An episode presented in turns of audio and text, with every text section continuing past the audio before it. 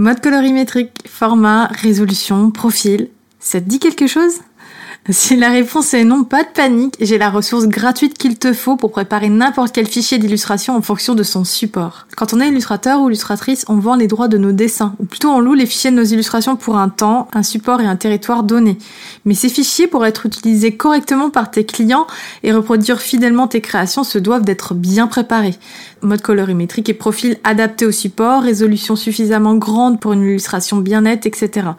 Je te parle chinois Ok, pas de souci. Pour éviter les mots de crâne et arrêter de chercher les infos sur le net, je te propose de télécharger gratuitement une anti-sèche pour préparer tes fichiers d'illustration à la perfection. Dans cette anti-sèche, tu retrouveras toutes les informations dont tu as besoin pour savoir quoi faire et comment pour obtenir des fichiers de haute qualité que tu pourras partager avec tes clients sans rougir. Pour télécharger ton anti-sèche, rends-toi sur elodie-illustration avec s.net slash fichier.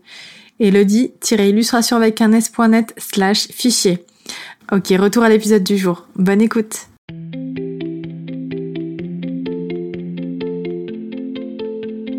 Bonjour à tous et bienvenue sur ce nouveau podcast intitulé tout simplement Illustration, le podcast. Alors en guise d'intro, je vais un petit peu vous parler de moi. Alors je m'appelle Elodie avec les trémas sur le E auquel je tiens beaucoup parce qu'ils font partie de mon identité de marque. Donc voilà, je suis illustratrice depuis 2010, euh, particulièrement dans l'univers de la mode et de la beauté, mais pas que. Durant ces quelques années, j'ai eu l'occasion de travailler pour la marque Kate Spade. Euh, j'ai été invitée au défilé Stella McCartney au Grand Palais. J'ai aussi eu l'occasion de travailler pour des, des marques de papeterie, pour de la presse, pour l'édition, de la publicité, entre autres.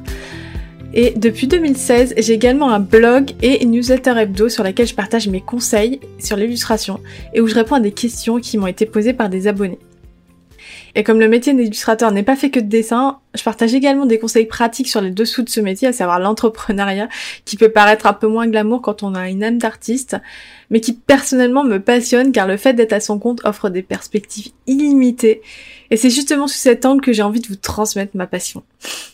Alors si aujourd'hui j'ai choisi de créer un podcast qui est un nouveau format pour moi, auquel je connais rien, clairement, c'est parce que j'adore ce format. Personnellement, j'écoute beaucoup de podcasts. Je trouve aussi que écouter la voix d'une personne, ça crée un lien tout simplement plus étroit que de lire simplement des lignes sur un écran comme on peut le faire avec un blog par exemple.